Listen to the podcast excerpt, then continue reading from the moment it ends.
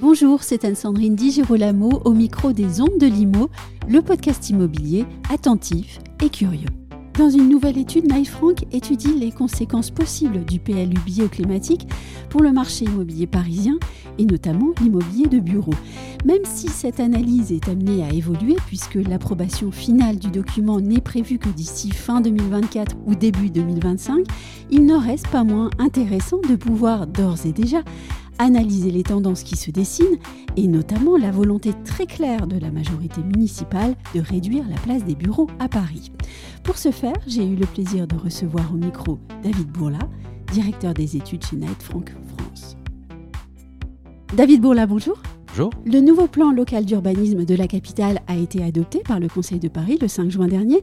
Ce document marque une vraie rupture et il est écrit dans l'étude de Frank qu'il s'agit là d'un changement d'orientation assez net par rapport au précédent document d'urbanisme. Et encore, ce site devra être complété par le SDRIF, le schéma de, de cohérence territoriale d'Île-de-France, également en cours de modification. À lire tout cela, eh bien, on se dit que le contexte est au changement et au changement plutôt radical à Paris, côté immobilier. En effet, Anne-Sandrine, euh, ce, nouveau document marque euh, une rupture sur plusieurs points. Alors, on a évidemment des, choses qui, euh, qui, sont, qui sont assez liées à, ce qui avait été révisé lors de la dernière révision du PLU en 2016. Oui notamment sur la production de logements sociaux. Donc ça, on est plus dans le droit fil de, de, cette révision avec un, accent encore plus marqué sur cet aspect-là. Mais sur différents, euh, dans différents domaines, on a effectivement une sorte de rupture avec euh, les précédents documents d'urbanisme parisiens, euh, notamment sur l'aspect du développement économique, qui est un sujet qui est relativement un peu abordé. on met vraiment l'accent sur la production de logements abordables autre rupture importante aussi sur le, le, fait que la construction neuve doit vraiment devenir effectivement euh, l'exception et non plus la norme, alors qu'à l'inverse, on doit vraiment tout euh, euh, mettre sur la réhabilitation de l'existant. Oui, ça veut dire qu'on va limiter drastiquement les créations de mètres carrés en fait. Oui, tout à fait. On Partout? va, On va réduire drastiquement les créations de mètres carrés euh, dans toute la capitale, y compris dans des secteurs euh, qui potentiellement étaient encore urbanisables. Et là, c'est encore aussi une, vraie rupture avec, euh, avec les précédents documents d'urbanisme, puisque depuis 20 ans, on avait massivement urbanisé certains territoires aux marges de la capitale. Je pense notamment au nord-est de Paris, je pense à la ZAC Paris Rive Gauche, euh, où on a créé euh, depuis la, création de cette, cette ZAC plus de 600 000 m2 de bureaux. Aujourd'hui, clairement, c'est plus du tout euh, l'objectif de la ville, c'est plutôt de sanctuariser ces territoires. Et, non seulement de limiter la création de, de, mètres carrés dédiés à l'activité économique, mais également dédiés parfois au logement. Si je prends l'exemple de la ZAC Berchy-Charenton, qui mhm. était le dernier grand foncier urbanisable de la, de la capitale, on est aussi revenu très nettement à la baisse sur certains objectifs de production de, nouveaux logements. Ce nouveau PLU, et, l'étude que vous avez menée le met fortement euh, en, exergue, il met en lumière une volonté très forte de réduire aussi la, place du bureau à Paris, en fait. Par quel biais euh, est-ce qu'on s'y prend? Alors, c'est effectivement l'une des, des classes d'actifs les, euh, plus touchées par ce nouveau PLU. La première, c'est évidemment le logement, mais là, on est plutôt dans l'optique de de créer davantage de logements euh, sociaux et abordables. Euh, sur les bureaux, euh, clairement, c'est un actif qui prend une place centrale d'un nouveau PLU pour en réduire la place à Paris. Non seulement ne pas créer de nouveaux mètres carrés de bureaux ex nihilo, mais même en réduire la place au travers de deux principales dispositions. Alors, la première, qui est ce qu'on appelle la servitude de mixité fonctionnelle, qui fait que dans chaque immeuble de bureaux de plus de 5000 mètres carrés, il faudra créer 10% euh, euh, de logements, et notamment de logements sociaux, évidemment, dans les secteurs euh, tendus. Et puis, un autre dispositif qui est celui des emplacements réservés, les fameuses pastilles dont on a beaucoup parlé ces derniers mois, qui n'est pas un dispositif nouveau qui existait déjà, mais qui prend une nouvelle ampleur avec beaucoup plus de pastilles, d'immeubles de bureaux, pardon, pastillés. Est-ce que ces deux dispositifs sont euh, en droit clairement définis et est-ce que euh, tout cela va pouvoir se faire euh, sans heurts, je dirais? Alors, les, emplacements réservés, donc les pastilles, ça existait déjà. Il y en avait déjà plusieurs centaines dans le, précédent PLU parisien. Donc ça, c'est clairement identifié. C'est un, un, outil que les, municipalités, et pas seulement Paris, utilisent depuis, depuis longtemps. Oui, mais la cible est différente quand même.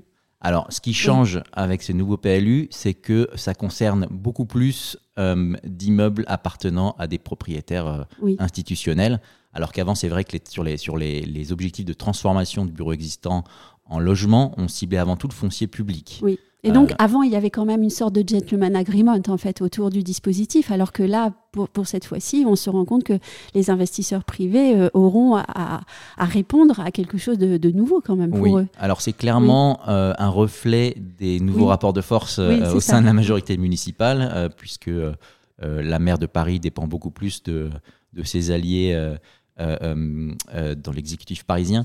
Euh, et c'est pour cela aussi qu'on vise beaucoup plus qu'avant euh, les propriétaires privés, aussi parce qu'il y a un objectif tellement important de création de logements dans euh, l'ouest de Paris qu'on s'attaque à un patrimoine de bureaux qui est très important au cœur même de, de, de, de cet ouest parisien. Est-ce qu'il y aura, par exemple, aussi des possibilités de faire des recours, par exemple, contre ces dispositions quand on est propriétaire? Alors, il y a différentes façons d'échapper euh, à ce pastillage. Plus d'avantages que, d'échapper à la certitude de mixité fonctionnelle, mais ça, on, pourrait y revenir parce que c'est un point très important. Sur le pastillage, on peut y échapper si on prouve que techniquement, il est impossible de créer du logement à partir de la conversion de bureau. ce qui est assez peu probable parce que ça concerne quand même beaucoup de l'osmaniens qui, à l'origine, étaient du logement. Euh, l'autre façon d'y échapper, la, la, principale façon d'y échapper, c'est ce qu'on appelle le droit de délaissement. C'est-à-dire que vous allez, euh, le propriétaire d'un immeuble du bureau Pastier peut demander à la ville de racheter son immeuble mhm. euh, au prix du marché. Donc c'est le juge de l'expropriation qui va en fixer la valeur. Et si la ville décide de ne pas euh, donner suite et de ne pas acheter ce bien, le propriétaire peut faire à nouveau ce qu'il souhaite de son, de son immeuble. Sachant que la ville est très endettée. Sachant que la ville est endettée, mais qu'elle a augmenté le budget dédié aux préemptions. Euh, mais l'autre important, je, dirais que le, pastillage n'aura pas forcément un effet euh, très important. Il en a aujourd'hui parce qu'il crée de l'incertitude, euh, l'incompréhension et que les investisseurs ont horreur de l'incertitude, surtout dans le contexte actuel où le marché est déjà vraiment affaibli par, par la remontée des taux d'intérêt. mais dans une interview récente, l'adjoint au maire de Paris, Emmanuel Grégoire, a quand même indiqué que sur les 400 et quelques pastilles, immeubles de bureaux pastillés. Si la ville en, en, en, activait une dizaine en 10 ans, euh, la ville serait très contente. Donc finalement, on voit que la portée ne sera pas mmh. forcément aussi importante que ça. C'est vraiment, je pense plus à mon sens, de l'affichage politique.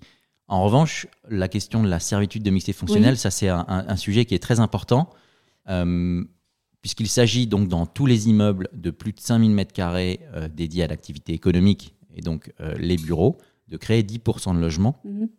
et notamment du logement social. Donc ça, il y a, on ne peut pas y échapper euh, comme le pastillage avec le droit de délaissement.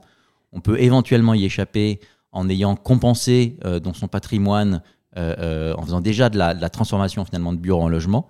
mais encore, c'est quelque chose qui est encore assez flou dans le, dans le règlement de, de PLU qui a été voté au Conseil de Paris et, il, faut, il faut attendre d'avoir, euh, d'en, avoir, d'en savoir un peu plus sur, ce point-là. Mais, mais potentiellement, c'est quelque chose qui, qui, peut avoir beaucoup plus d'impact que le pastillage. Pour les, les, investisseurs euh, en immobilier tertiaire, par exemple, comment est-ce que euh, je peux me projeter par rapport à ce document?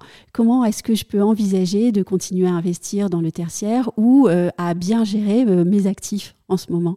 Alors déjà, tous les biens tertiaires parisiens ne sont pas touchés. Hein. Oui à partir du moment où vous n'êtes pas pastillé, où vous avez un immeuble récemment restructuré, donc vous n'aurez pas besoin euh, dans l'immédiat de faire une opération de, rénovation lourde, ou si votre immeuble fait moins de 5000 m2, finalement, euh, il y a assez peu d'impact euh, sur votre patrimoine. Et au contraire, c'est un patrimoine qui pourrait prendre encore plus de valeur parce que avec l'incertitude liée au PLU, on va sans doute avoir moins de lancements, en tout cas à court terme, de projets de restructuration qui va encore affaiblir euh, le, volume de l'offre disponible de bureaux à Paris, sachant qu'on est déjà sur un taux de vacances très bas.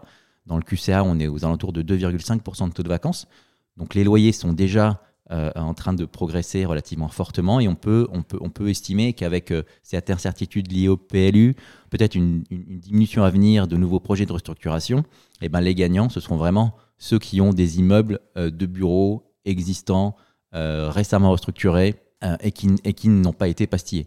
Donc pour vous, il n'y aura pas d'effet euh, psychologique négatif sur les investisseurs? Alors, il y en a un depuis quelques Oui. mois quand même, parce que ça crée, ça, question, ça en crée, ça crée effectivement beaucoup Oui. d'incertitudes, euh, notamment sur les immeubles euh, de plus de 5000 mètres carrés, euh, Oui. qui sont quand même relativement nombreux, en particulier dans le QCA. Donc ça crée de l'incertitude. Comme je le disais, les investisseurs ont horreur de l'incertitude, surtout aujourd'hui, parce que vous avez la remontée des taux d'intérêt, parce que vous avez des interrogations liées aussi à l'évolution de l'usage des bureaux avec, euh, avec euh, euh, le boom du télétravail. Donc effectivement, ça peut avoir un impact qui est non négligeable. Il peut aussi y avoir des opportunités, euh, ce dont je parlais au sujet des, des immeubles non concernés par le pastillage, récemment restructurés, de moins de 5000 m2, etc., qui vont pouvoir optimiser leur valeur locative. Ça peut créer des opportunités, des opportunités aussi pardon, pour des marchés de première couronne proches de Paris, Mhm. qui vont peut-être bénéficier du report d'utilisateurs qui se verront contraints par une offre très limitée de bureaux dans Paris. Donc c'est pas uniquement une menace, Oui. il y a certes des menaces et beaucoup d'incertitudes, mais ça peut aussi générer des opportunités. Et puis rappelons quand même que le, le- le- la capacité d'attraction du marché parisien, elle reste très importante. Que sur le, que s'agissant du PLU, on est sur quelque chose qui est à, à- à très long terme et que cette capacité d'attractivité, si elle peut être un peu entamée aujourd'hui, sur le long terme, on peut penser quand même qu'elle va, qu'elle va, qu'elle va demeurer assez, assez forte. Donc, selon vous, le, le marché des bureaux à, à Paris va, va garder euh, son, son dynamisme et va pouvoir évoluer positivement? Alors, oui, de façon générale, on est sur un marché qui a plutôt été conforté Oui. par la crise sanitaire, avec une demande des utilisateurs qui est toujours très forte, Oui. un vrai besoin de, de bureaux euh, euh, centraux, bien connectés au transport, qui sont dans un environnement euh, très favorable, très qualitatif. Donc ça, je pense que ça ne va, pas euh, évoluer. Vous avez aussi tout un tas de, de, sec- de secteurs d'activité, euh, typiquement le luxe, euh, la finance, le conseil, qui euh, sont très attachés à une adresse parisienne, qui sont, pour la plupart quasiment captifs euh, et qui vont rester euh, euh, euh, très centrés sur le marché parisien.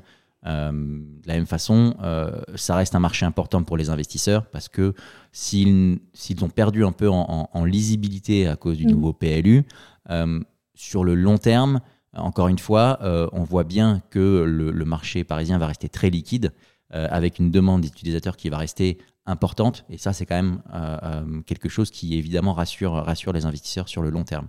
J'aimerais qu'on termine avec une question plus générale, en fait, de, de presque de sociologie. Est-ce que, selon vous, ce PLU bio- bioclimatique va influer sur la manière de vivre, de travailler à Paris, en fait, sur les usages qui sont faits par les Parisiens de leur espace et de leur immobilier? Alors, c'est peut-être un peu trop tôt pour en parler parce qu'il y a encore Oui. beaucoup d'interrogations sur, euh, sur ce nouveau PLU. Euh, après, c'est un document qui touche vraiment à tout- tous les usages de la ville. Donc, on, a, on, beaucoup parlé des bureaux euh, pendant cet entretien, mais ça, ça concerne aussi Oui. le commerce, euh, la livraison, la logistique, etc.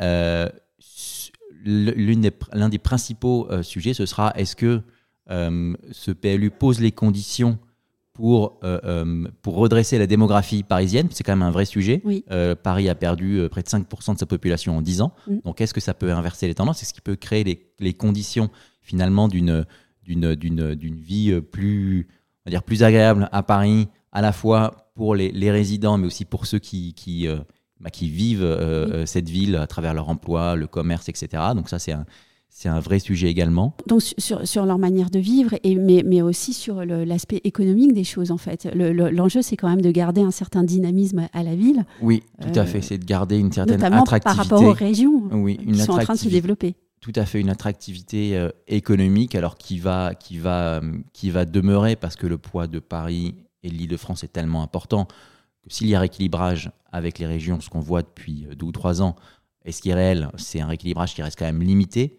Euh, le- le- la puissance économique euh, de la France reste quand même en grande partie concentrée euh, à Paris et en Île-de-France. Ce qu'on peut voir éventuellement, c'est un rééquilibrage au profit de certains secteurs d'Île-de-France. Je parlais de tout à l'heure Oui. de certains marchés de bureaux en première couronne, notamment à l'ouest, des marchés comme Neuilly, comme Issy-les-Moulineaux, comme Boulogne, voire la Défense, qui peuvent aussi profiter d'un- de, de- de- de certains reports d'utilisateurs qui ne trouveraient plus à se loger dans Paris. Et là, justement, il y a aussi des opportunités pour des investisseurs qui sont prêts à voir au-delà de l'impact très court-termiste de ce PLU euh, et voir justement quelles, quelles pourraient être les opportunités générées par, pour d'autres territoires que, que- que Paris et l'ouest parisien en particulier.